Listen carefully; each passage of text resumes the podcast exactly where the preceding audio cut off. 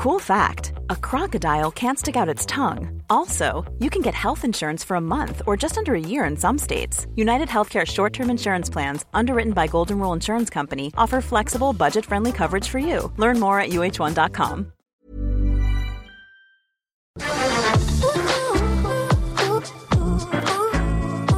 Hagamos Agenda, la otra mirada, un espacio de diálogo para proponer, motivar, inspirar, provocar, compartir, escuchar y sobre todo acompañar. Conduce Ana María Lomelí.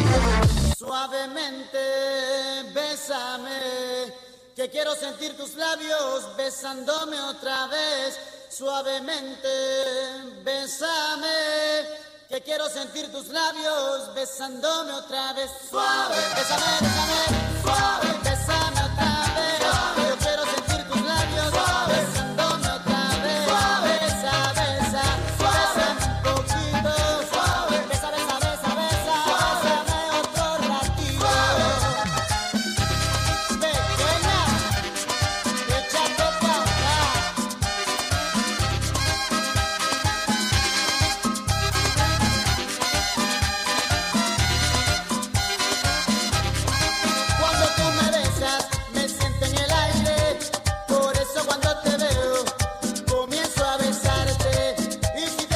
Hola, hola, ¿cómo están? Muy buenos días. Qué gusto saludarlos desde la capital del país, desde la capital de la Ciudad de México. ¿Cómo están? ¿Cómo se encuentran? Es domingo. ¿Qué haciendo? ¿Descansando un ratito? ¿Platicando? ¿Acompañando a la familia? De entrada, un fuerte abrazo. La verdad es que me doy cuenta que nos hace tanta falta ese apapacho, ¿no? Todavía, por más que llevemos más de un año, ya casi año y medio eh, con esta pandemia, entre confinamiento y desconfinamiento, ¿qué falta hace esa cercanía? Pero aquí estamos, en el Heraldo Radio, ¿no? La H que sí suena, gracias por acompañarnos. Y pues hoy platicaremos de varios temas. De entrada platicaremos con Arcelia Ramírez. Es una actriz, usted la conoce, de su papel protagónico en la película La Civil y la ovación que recibió en el Festival de Cannes, Francia. Una ovación de ocho minutos de pie. Hablaremos de, este, de esta película con ella y también platicaremos con Luis Héctor Salinas. Él es hijo de Miriam Rodríguez. Miriam Rodríguez, eh, una activista, ¿no? A quien le secuestraron a su hija. Una historia eh, que inspiró, además de muchas otras, a La Civil, la película que protagonizó en Cannes, Arcelia Ramírez. Estaremos platicando con él. En Salud es Poder hablaremos de la hepatitis. Julieta Santos nos va a platicar de qué onda con esta enfermedad, porque fíjense que pues 70% de los mexicanos podemos tener o podemos padecer hepatitis y no lo sabemos. Y eso desencana otros problemas de salud pues, mucho más serios. Hablaremos de este tema porque en Hagamos Agenda viene el Día Mundial contra la Hepatitis y también tendremos una charla sobre la obra de teatro Los Miserables y su versión escolar que se presentará en el nuevo teatro Silvia Pinal. Estará con nosotros Diego Zarza. Y también platicaremos pues también de varias cosas, de la consulta popular, oiga, ¿va usted a participar? ¿No va a participar? ¿Por qué sí? ¿Por qué no? Platicaremos esto con Carla Humphrey, consejera del INE. ¿Cómo estás, Julieta Santos?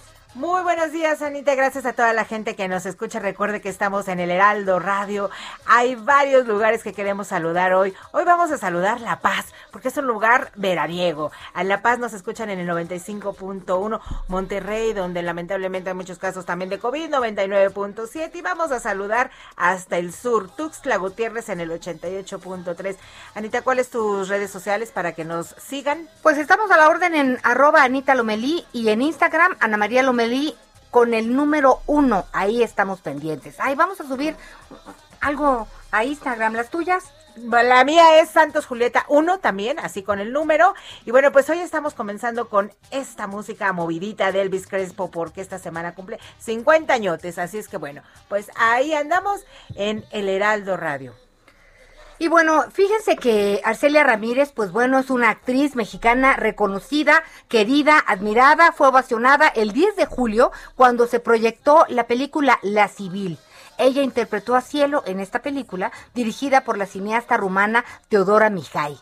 Es una mamá, desgraciadamente como muchas otras, que cuenta eh, pues con una investigación propia sobre el paradero de su hija secuestrada por un cártel en México. Fueron ocho minutos de, de ovación y pues francamente queríamos estar cerca de ella y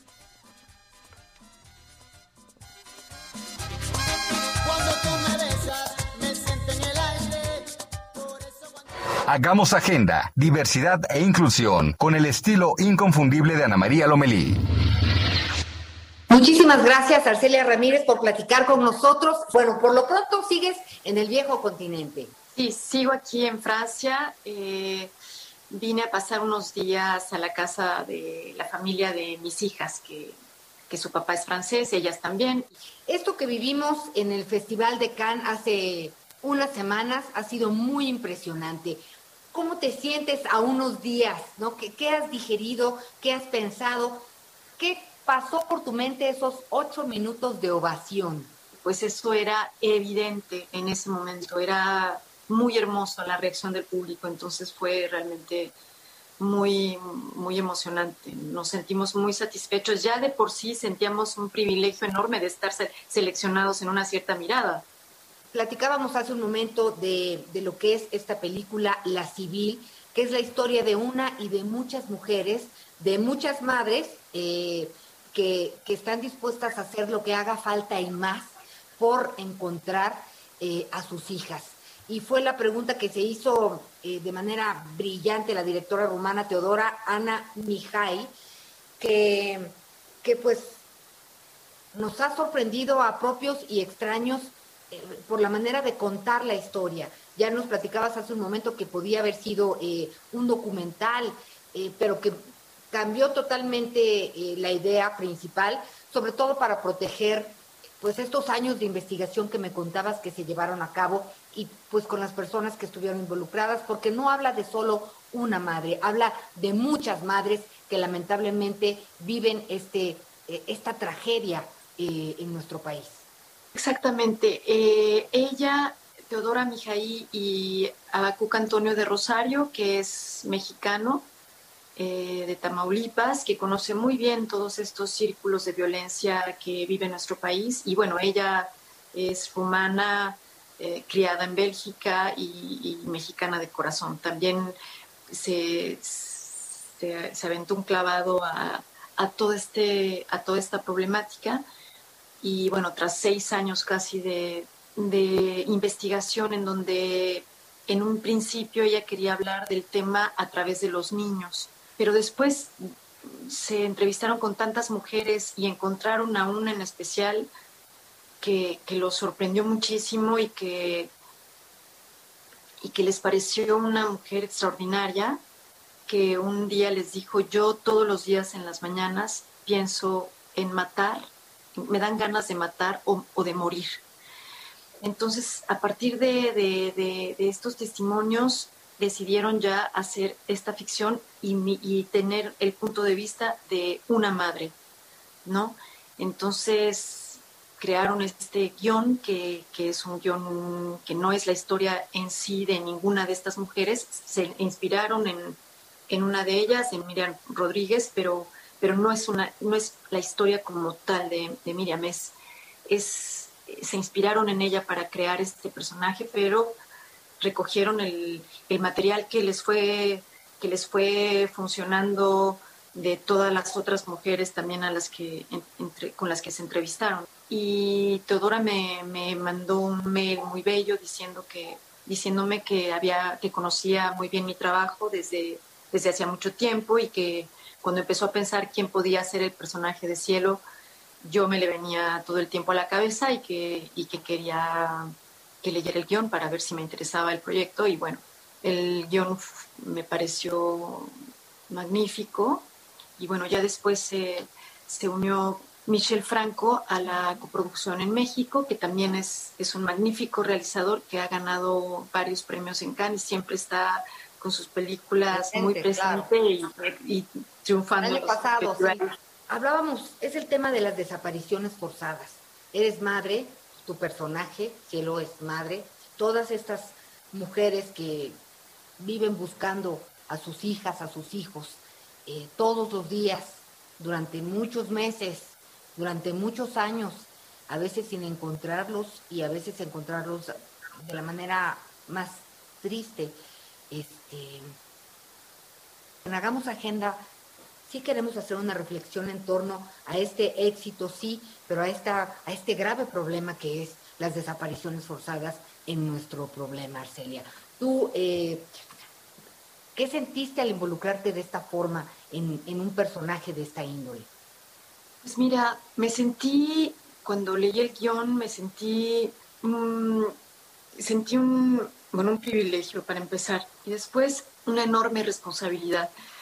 Pero creo que, bueno, hicimos la película en plena pandemia y entonces todo esto es para decirte que no pude hacer trabajo de campo, yo no me entrevisté con, con ninguna mujer.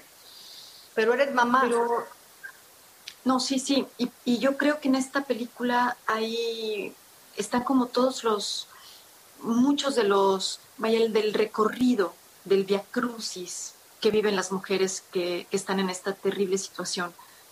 Yo creo que es muy valioso en esta película que los personajes no son unilaterales, ¿sabes?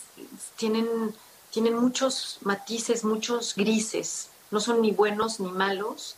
Por eso son como de carne y hueso. Por eso me parece que es parte del éxito eh, de, esta, de, esta película. Que, que nos podemos identificar con ustedes plenamente en muchos sentidos. Y sobre todo hablando de este, de, de este problema. Pues muchas felicidades eh, gracias por haber platicado con nosotros. Te esperamos de regreso y nos dará mucho gusto poder saludarte en persona. No, hombre, al contrario, Ana María. Muchísimas gracias por la posibilidad de platicar contigo sobre este proyecto que ha generado afortunadamente tanta curiosidad, tanto entusiasmo, que el público, también eso fue muy emocionante, cómo el público mexicano se apropió de este momento, de esta como de esta, de este abrazo, ¿no? Que, nos dieron en el Festival de Cannes. Me quedo con esta posibilidad de abrazarte pronto, ¿no? Abrazarlos de regreso y, por supuesto con este tema de, de, sacudir conciencias, que es urgente y necesario. Muchísimas gracias, Arcelia. Buen viaje de regreso. Gracias a ti.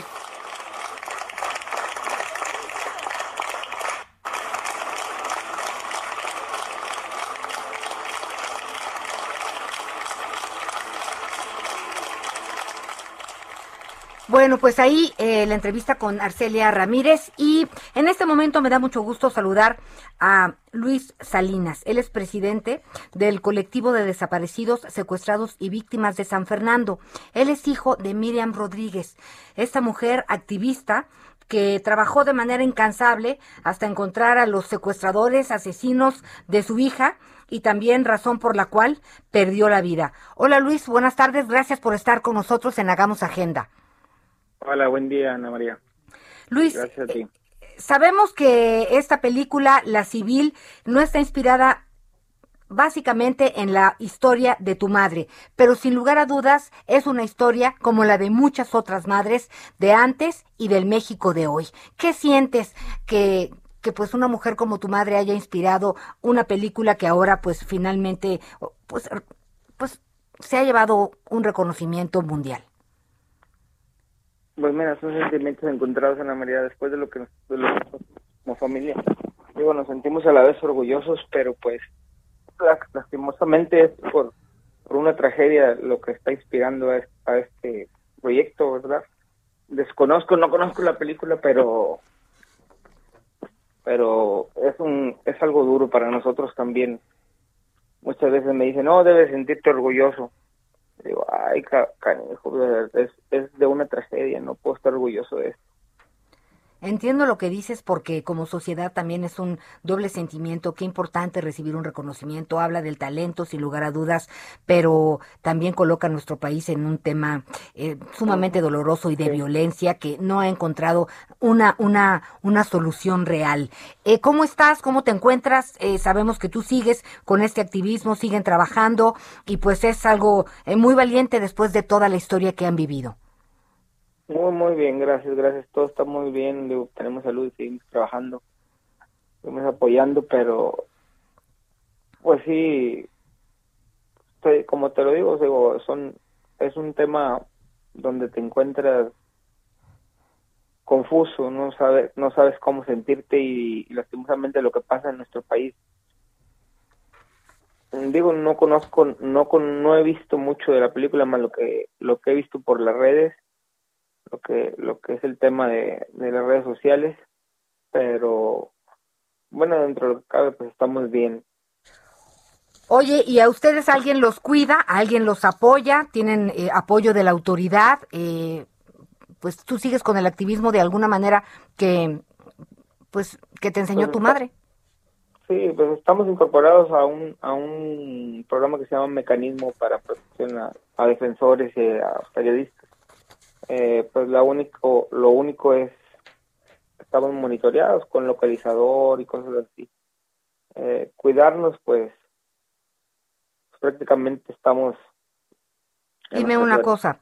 Eh, eh, eh, el caso de tu hermana finalmente, ¿cómo quedó? Porque hubo una liberación, porque los secuestradores cuando cometieron estos actos atroces eran menores de edad. Lastimosamente pues es lo que marca la ley y no se puede hacer otra cosa más que estar apegados a, a derecho, ¿verdad? Y, y así lo marca nuestra constitución y pues sí, sí, sí, se, se- a veces te sientes impotente, pero no puedes hacer nada más que conducirte con, con rectitud. Luis, en tu colectivo, ¿qué hacen? Pues una búsqueda, otra asesor, asesorar a las personas están pasando por este tema que como lo que hemos vivido y, y ver cuáles los primeros movimientos de todas de todas estas cosas cuando cuando estás en ignorancia cuando te pasa todo esto no sabes a quién acudir nosotros orientarlos a qué institución a qué institución acudir con qué personas acudir Luis, Bueno, pues, y, y como sociedad, como sociedad, ¿qué podemos hacer? Son historias que no terminan. Es imposible eh, hablar de una. Son más de 70 mil personas desaparecidas en nuestro país. Eh, ¿Cómo podemos contribuir? Bueno, pues cada, quien en la ciudad tiene que aportar eh, un granito de arena, digo, tratando de hacer las cosas lo mejor que se puede, haciendo el mejor ser humano que se puede hacer.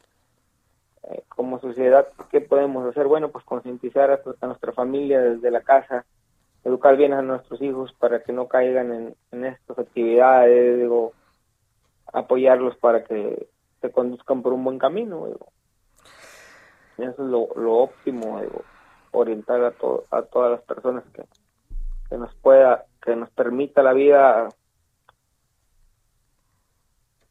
bueno, conducir con rectitud, que no caigan en estas actividades, porque muchas veces Claro. estos hechos conducen a, ot- a otras personas a caer en lo mismo. ¿Por qué? Porque la- a veces a la déficit de un padre, de una madre desaparecido, que no, no son las mismas oportunidades para los jóvenes y, y se les hace fácil caer en estas actividades como es el secuestro, el homicidio, eh, con Bien. el crimen organizado y todas estas cosas. Pues vamos a, a estar muy cerca en Hagamos Agenda, estamos pendientes de ustedes. Cuenta con nosotros, por favor, Luis Salinas Rodríguez, director del colectivo, presidente del colectivo de desaparecidos, secuestrados y víctimas de San Fernando. Gracias por haber platicado con Muchas nosotros. gracias, Ana María. Batimóvil. ¡Listo! Batimoto. ¡Listo! ¿Qué nos falta? Les falta batidora. Por eso vayan a Soriana, porque pongo todos los electrodomésticos y línea blanca al 30% de descuento. Sí, 30% de descuento. Tú pides y Julio Regalado manda. Solo en Soriana. A julio 30. Aplican restricciones. Bien, pues seguimos aquí en Hagamos Agenda, qué bueno que nos acompañan. Oigan, y hay muy buenas noticias también. Fíjense que hubo una donación multiorgánica, esto en Querétaro, y salvó la vida de 10 personas. Pero vámonos con Patti López Núñez, corresponsal del Heraldo Radio en Querétaro. Patti, gracias por estar con nosotros. Platícanos, por favor. Muy buenos días, Ana María, y buenos días a tu audiencia. Pues, eh, así como lo señalas, un joven de 19 años que presentó muerte encefálica se convirtió en el séptimo donador multiorgánico de este año en el Hospital General Regional del Instituto Mexicano de Seguro Social, el IMSS, aquí en entidad, en beneficio de más de 10 personas que esperaban un órgano. La familia del joven decidió donar riñones, córneas, piel y tejido musculoesquelético, por lo que los familiares del personal del instituto lo despidieron con una valla humana. Esto en agradecimiento porque la donación garantiza la vida de más personas. Al invitar a la población a continuar con este tipo de donaciones, el IMSS destacó que estos actos favorecen a cientos de personas que se encuentran en lista de espera para recibir un órgano que les permita seguir con vida. Antes de ingresar al quirófano del IMSS, el personal médico formó la valla humana porque médicos y enfermeras destacaron que con la generosidad de esta familia, este joven logra trascender en otros pacientes.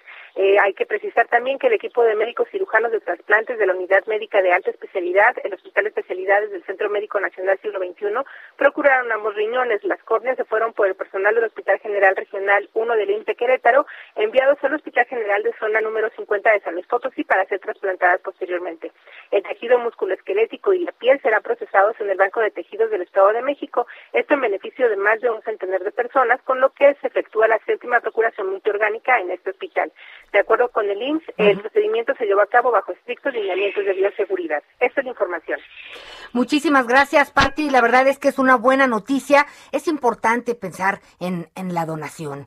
Francamente, no tenemos la vida comprada. Hoy lo sabemos más que nunca con esta, con esta pandemia. Y hay un formato, hay una tarjetita que puede usted descargar de la Secretaría de Salud por internet también. Eh, ¿hay, ¿Hay otro lugar, Julieta?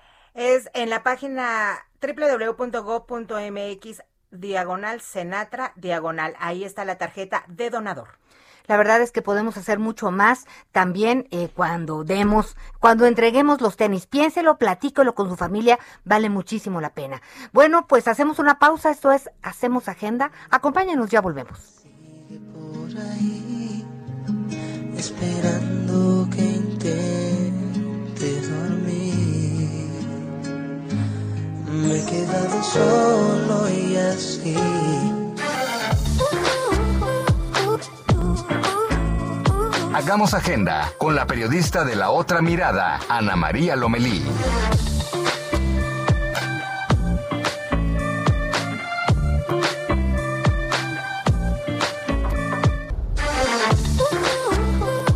Los temas que nos ocupan y preocupan con las historias que merecen ser contadas. Hagamos agenda con Ana María Lomelí.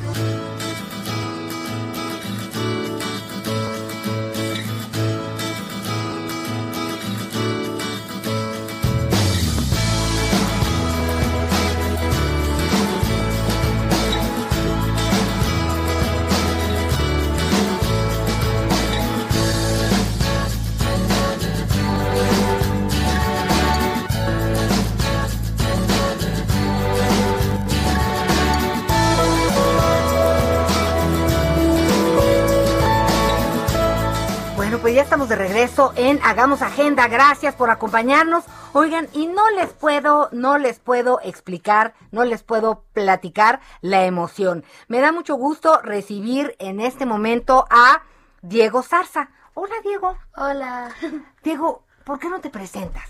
Bueno, soy Diego Zarza, tengo 10 años y seré Gavroche en Los Miserables School Edition. Bravo, la verdad es que bravísimo. Tenemos aquí a un jovencito, qué bueno que nos acompañan. Y, y bueno, es un niño de 10 años que imposible que viniera solo, por eso tenemos también aquí a su papá, Jorge Zarza, querido y admirado compañero. ¿Cómo Anita estás, querida. mi amigo? Muchas gracias. Hola Julieta. Hola Jorge, bienvenido Diego. Estamos felices de saber que un chiquito como es Diego, bueno, pues ahora va a protagonizar una de las obras más importantes en la historia del teatro. No nada más en México, ¿eh? en el mundo entero. ¿Sabes esa responsabilidad? ¿Qué conlleva para ti? ¿Qué, qué emoción te da? Platícanos tu sentimiento, Diego. Pues, Dios mío, es una, es una montaña rusa de emociones estar en este musical. Muchas veces en los ensayos me dan ganas de llorar por lo hermoso que es. Es, es un honor estar en esta obra tan importante. Diego, platícame esto, esto que nos comentas ahorita. ¿Por qué es hermoso para ti? ¿Por qué sabes que es importante una obra como Los Miserables? Sé que es importante porque representa la libertad, representa una de las este, bueno, una de las situaciones que muchos vivían, pues no, la injusticia y todo. Entonces es muy bonito como ver cómo gente pelea por, por lo que es suyo y debe ser. Claro, por sus ideales. Oye, ¿y tu personaje? Ah, mi personaje, yo me identifico mucho con él, porque se cree, se cree el mejor, Ah. pero también tiene como corazón, tiene, tiene interés en luchar, tiene sentimientos, exacto. Entonces, pues por eso me identifico mucho. Oye, y es un trabajo en equipo. Es un trabajo en equipo. Platícanos de este trabajo en equipo, de la obra de tus compañeros. Pues este trabajo, eh, pues sí, todos tienen que, tenían que poner de su parte. ¿Cuántos son? Más de 35 actores. ¿Cuánto tiempo llevan, Diego, en- ensayando para poner esta obra y cuándo arranca? Este, el tiempo que llevamos es creo que desde el agosto del año pasado. Y Un año. Sí. Un año. Es que la pandemia, Los Anita. detuvo. Transformó Sí, todo. wow. Oye, y platícame, es una puesta en escena, es una edición escolar. Sí. ¿De qué se trata esta edición escolar? pues igual de Jen Valjean y, y De todo puros eso. estudiantes. Ajá. Puros estudiantes. Ujú. Oye, ¿y, y en la pandemia qué hacías? ¿Cómo te la pasaste? Bueno, estamos en pandemia todavía, pero pues fue mucho tiempo encerrado, este, dejaste de ir a la escuela, estudiaste online, terminaste un curso. Dinos, platícanos cómo fue. Pues empezamos en línea y, y estuvo también padre. Hicimos ejercicios y ensayamos las canciones, lo que tenía que cantar. Oye, pues la verdad, qué gran trabajo. Jorge, platícanos. Por favor, oye, ¿de dónde surge eh, este interés, estas ganas? ¿Cuándo le dijiste a tu papá, oye, yo voy a participar en la obra? Pues ellos me recomendaron y entonces pues entré. No es la primera obra que, que realiza Diego. Desde los 6, 7 años eh, vimos que tenía alguna inquietud. Cualidad. Y, y mucha gente nos decía, bueno, pues métanlo a alguna escuela. Estuvo con Gerardo Quirós en esta escuela que se llama ProArt. Y El hizo Pedregal. varios papeles. Hizo eh, en el Peter Pan. Pues tú platícales. Hice ah, en, en Musical, hice al gato con sombrero, hice al señor Smee en Peter Pan y en la, pen- en la pandemia, plena pandemia, hice a Balú.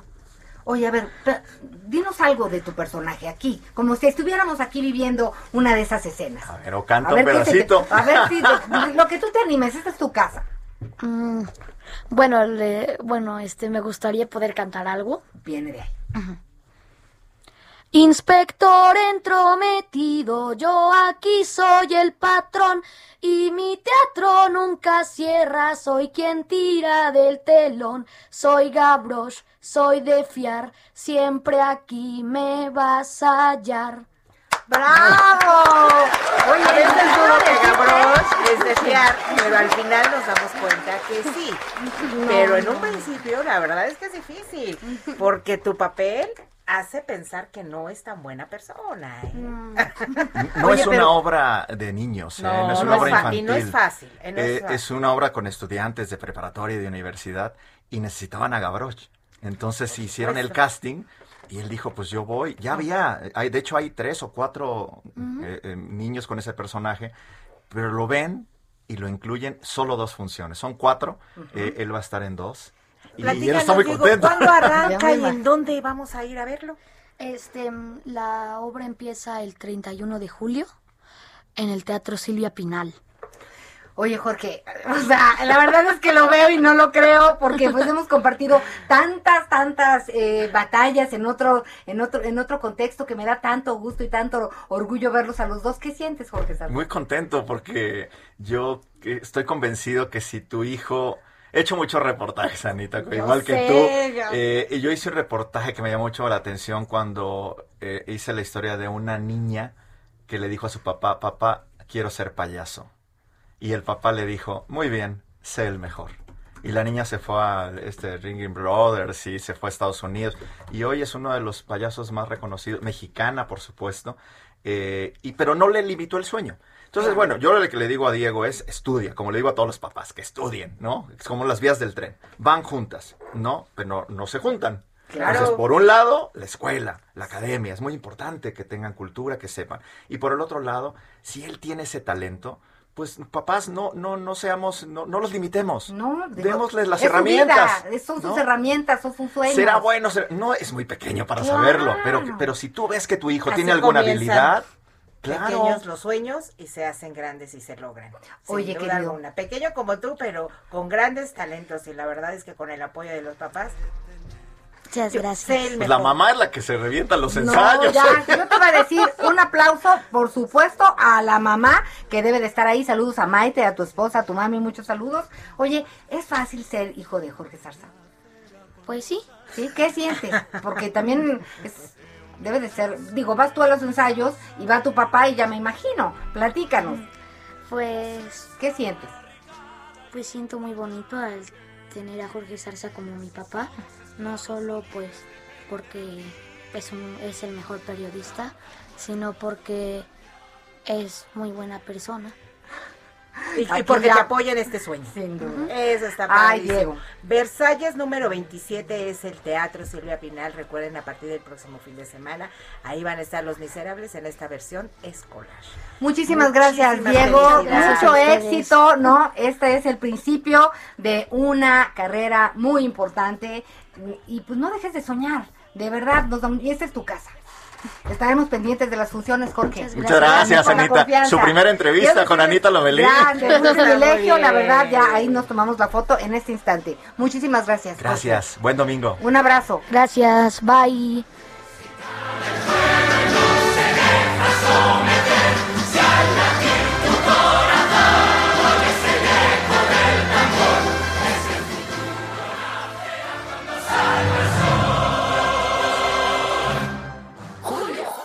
Este año seguro nos llevamos la copa. Si quieres llevarte la copa y el vaso, ve a Soriana, porque pongo todos los vasos, copas, tarros, tequileros, refractarios y vajillas de vidrio al 2x1. Sí, al 2x1. En tienda o en línea, tú pides y Julio Regalado manda. Solo en Soriana. A julio 29. Aplican restricciones.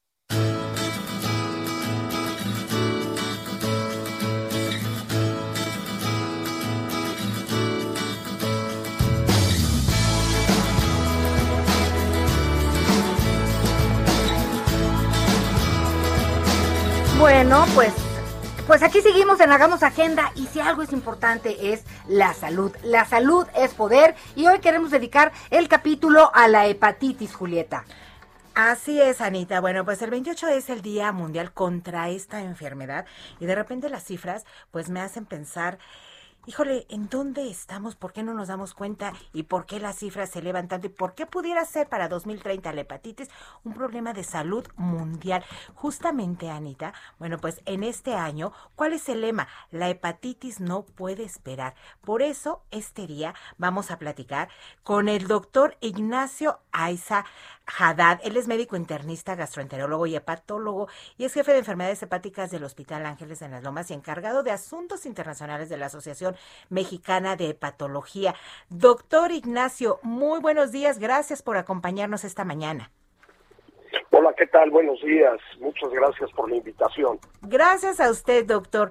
Bueno, pues antes que nada, me sorprenden estas cifras que dicen 7 de cada 10 mexicanos en algún momento de la vida padecen diabetes, eh, perdón, este, hepatitis, y de repente 70% no sabe que lo tiene. ¿Por qué no sabemos que lo podemos tener? ¿En dónde radica? ¿Cuáles son los síntomas? Y la primera alerta que tenemos que tener, antenitas paradas, doctor.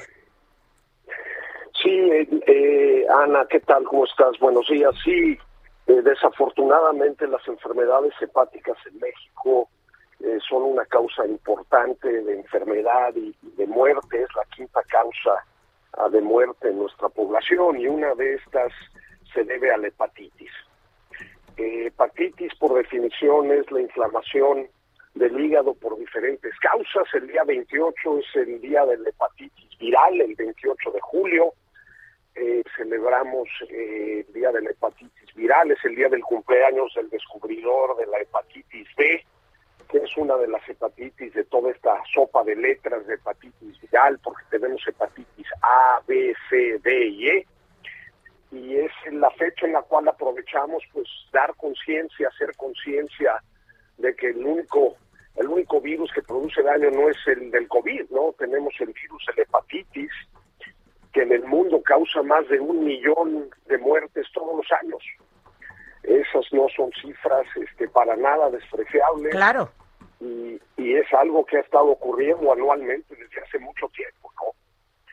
Eh, y, y pues este en México es una es una enfermedad importante tenemos eh, todo tipo de hepatitis tenemos la hepatitis A para la cual afortunadamente ya hay vacuna y hay eh, muchos niños que ya están vacunados pero habemos muchos adultos que no estamos vacunados y seguimos teniendo un problema con la hepatitis A que es una infección que se adquiere por comer comida contaminada. Eso puede suceder en cualquier momento Doctor, ¿cuáles son estos primeros síntomas? Porque otra vez usted me hace y me recalca, no nos damos cuenta. Entonces, ¿y ¿cómo podemos darnos cuenta? A mí me sorprende mucho esto. 70% de la gente que puede tener, no nos damos cuenta. no se da cuenta. Es correcto. Eh, hay, hay dos hepatitis, que son la hepatitis B y la hepatitis C, que tienen la facultad de poderse volver crónicas. ¿Qué quiero decir con esto? Que una vez que las adquiere uno, eh, se, quedan en el cuerpo y no nos damos cuenta. La mayoría de las veces son asintomáticas y solamente eh, se manifiestan cuando el hígado ya tiene un grado de daño muy importante y empezamos a desarrollar problemas relacionados a este daño, ¿no? Entonces sí, definitivamente es, es un problema que puede durante mucho tiempo pasar desapercibido. Así es, y además, bueno, pues ahora, ¿por qué el lema, la hepatitis no puede esperar? 2030 es como una fecha en que están diciendo, para 2030 de no resolverse esta situación, se podría convertir en un problema de salud pública, cosa que, bueno, pues en todo el mundo tendríamos que estar con esta atención puesta y efectivamente no esperar, ¿no? Sí, esta es, esta es una labor organizada por la Organización Mundial de la Salud, a donde estamos eh, tratando de deshacernos de la hepatitis viral para el 2030. Como te mencionaba, causa más de un millón de muertes anuales en el mundo. En este momento ya se ha tratado cerca de 10 millones de personas en el mundo para eh, la hepatitis C, que es, es una de estas hepatitis que puede quedarse en el cuerpo y producir daño sin producir síntomas hasta que el daño es muy importante. Eh, el 10% de la gente que tiene hepatitis B, que es otro tipo de hepatitis, eh, eh, se diagnostica cada año y tristemente en el mundo solamente el 40% de los niños que nacen se vacunan para estas hepatitis virales. Entonces es una campaña de detección, es una campaña de tratamiento y es una campaña de prevención. doctor. La verdad es que, bueno, pues hay que tener las antenitas paraditas, hay que estar muy atentos a esta situación y al primer síntoma, pues acudir inmediatamente al médico.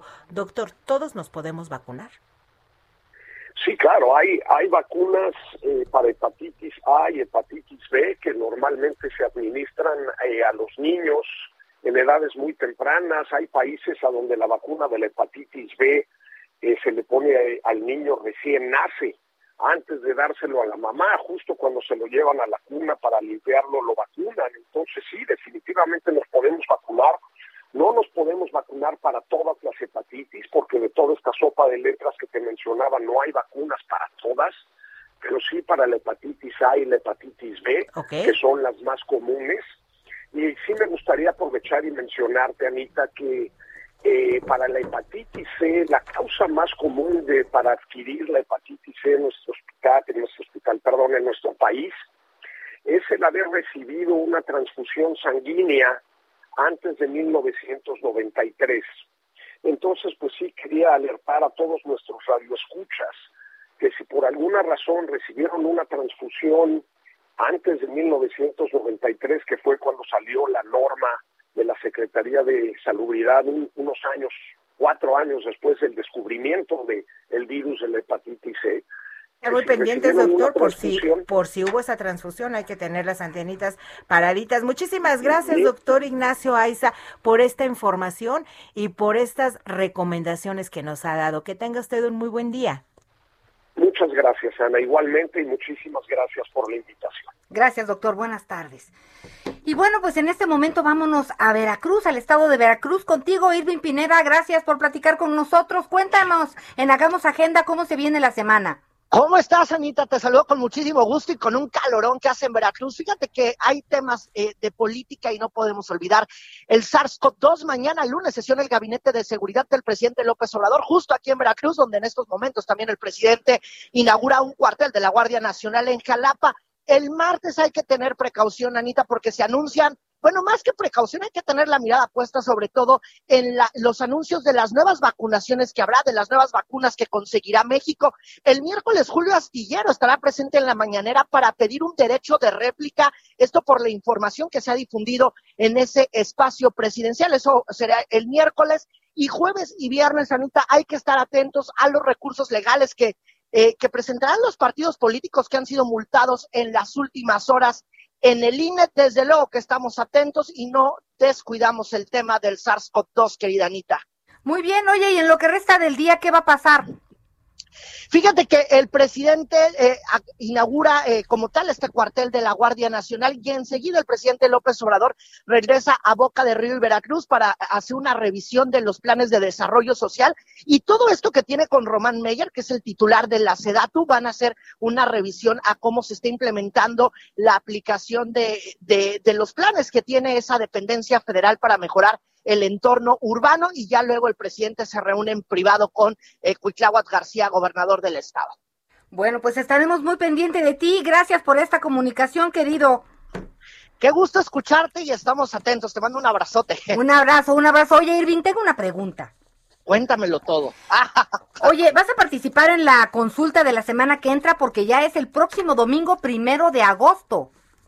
Fíjate que no sé si me, no sé si me dé tiempo, pero eh, vamos a estar atentos a la consulta que en teoría tiene como espíritu, espíritu, y lo dejamos así, enjuiciar a los antecesores inmediatos al presidente López Obrador. Bueno, pues ya me la sé. Seguramente te- habrá una casilla especial por ahí. Estaremos pendientes. Gracias, Irving. A ver si les alcanza el presupuesto. Buenas tardes. Sí, tenemos un tema. Gracias, Irving. Buenas tardes. Bueno, pues eso le, eh, con eso nos despedimos. La pregunta de la consulta es, ¿estás de acuerdo o no en que se lleven a cabo las acciones pertinentes con apego al marco constitucional y legal para emprender un proceso de esclarecimiento de las decisiones políticas tomadas en los años pasados por los actores políticos, encaminado a garantizar la justicia y los derechos de las posibles víctimas?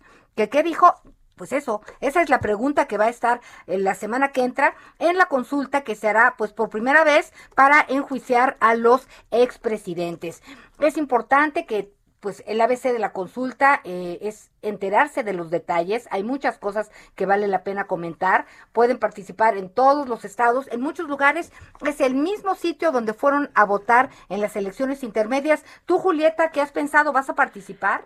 Sigo tratando de entender, Anita, la verdad, así como Irving, te- sigo tratando de entender, dice a los antecesores del presidente, pero dice actores políticos, entonces actores políticos me refiere no solamente a expresidentes, que fue la pregunta que cambió el Instituto Nacional Electoral. Entonces, yo voy a tener hasta ahí mi duda todavía, hasta que lo resuelva. Bueno, pues por fin logramos la comunicación. Ya tenemos en la línea a Carla Humphrey, doctora en Gobierno y Administración Pública, consejera electoral del INE. Gracias, Carla, por estar con nosotros. Teníamos ahí un problemita para comunicarnos. Tenemos tres minutitos para despedirnos y escuchar pues el ABC de, de la consulta popular. Gracias. Sí, gracias. Buenos días, Ana María. Saludos a ti y a tu auditorio. Pues como dices, invitar a toda la ciudadanía a participar el primero de agosto en este mecanismo de participación directa de la ciudadanía, en la que podemos incidir en otras eh, o de otra forma en asuntos que son trascendentes para la vida de nuestro país. En este caso, pues, como bien sabes, la pregunta eh, la hizo, la redactó la Suprema Corte de Justicia de la Nación, quien validó también la constitucionalidad de la materia que se nos va a consultar. La pregunta y el INE está organizando eh, obviamente todo el proceso, la difusión, dará los resultados, habrá un conteo rápido, instalaremos eh, un poco más de 53 mil mesas receptoras de opinión y el proceso es el mismo. Va a, haber, los protocolos sanitarios que hubieron el 6 de junio en las eh, casillas, eh, habrá la papeleta en cada una de estas mesas receptoras de opinión, sucederá también el líquido indeleble y tendremos que ir solamente con nuestra credencial de lector, con cubrebocas, el próximo eh, domingo justamente a emitir nuestra opinión. Carla, eh, ¿cuáles son los desafíos? El presupuesto ha sido un tema, habrá suficientes mesas para, mesas para que la gente pueda asistir a la consulta. Eh, de repente hay confusión en este tema. Eh, sí, a ver, yo te diría que no es lo mismo un proceso de selección a diversos cargos eh, de elección popular que un proceso de consulta ciudadana. Y eh, es por eso en varias entidades federativas ya hay procesos de consulta ciudadana, nunca se montan el mismo número de casillas que el mismo número de mesas receptoras de opinión y bueno, antes recordemos que las consultas se tendrían que realizar el día de la jornada electoral justamente para aprovechar ya la organización de las elecciones y entonces eh, tener los dos procesos el mismo día. El año pasado se cambió justamente eh, pues este tema de que no fueran el mismo día de las elecciones y creemos que eh, serán suficientes. Eh, estamos pensando que dos mil personas puedan votar en cada mesa receptora de opinión y además es claramente un tema más sencillo. No hay partidos políticos, solamente hay una papeleta con una pregunta que se puede responder con un sí o con un no. Es decir, no nos van a dar tres boletas distintas o cuatro para elegir distintos cargos, para eh, pues tomarnos el tiempo para pensar, digamos, eh, por quién vamos a votar. Este es un proceso mucho más simple, mucho más sencillo. Y es por eso que no son tantas las mesas receptoras. Sí, también hubo un tema de presupuesto, cuando nosotros tenemos obligación legal de mandar nuestro presupuesto, eh, todavía no estaba aprobada la consulta popular. Cuando se aprobó, solicitamos eh, esta parte del presupuesto. Eh, la Cámara no lo autorizó. Lo solicitamos también eh, al Ejecutivo Federal. Tampoco hubo éxito y también incluso se interpuso eh, pues el recurso jurídico ante la Suprema Corte para que entonces la Corte determinara si nos tenían o no que dar presupuesto para esta consulta. Bien. El INE no hubo tampoco esta decisión a favor de, de, Sí. de el INE y lo estamos organizando Gracias. con eh. No- pues arreglando digamos Carla. internamente y con economía. Carla Humphrey, gracias, consejera electoral. Cada domingo te esperamos en Hagamos Agenda con la periodista de la otra mirada, Ana María Lomelí.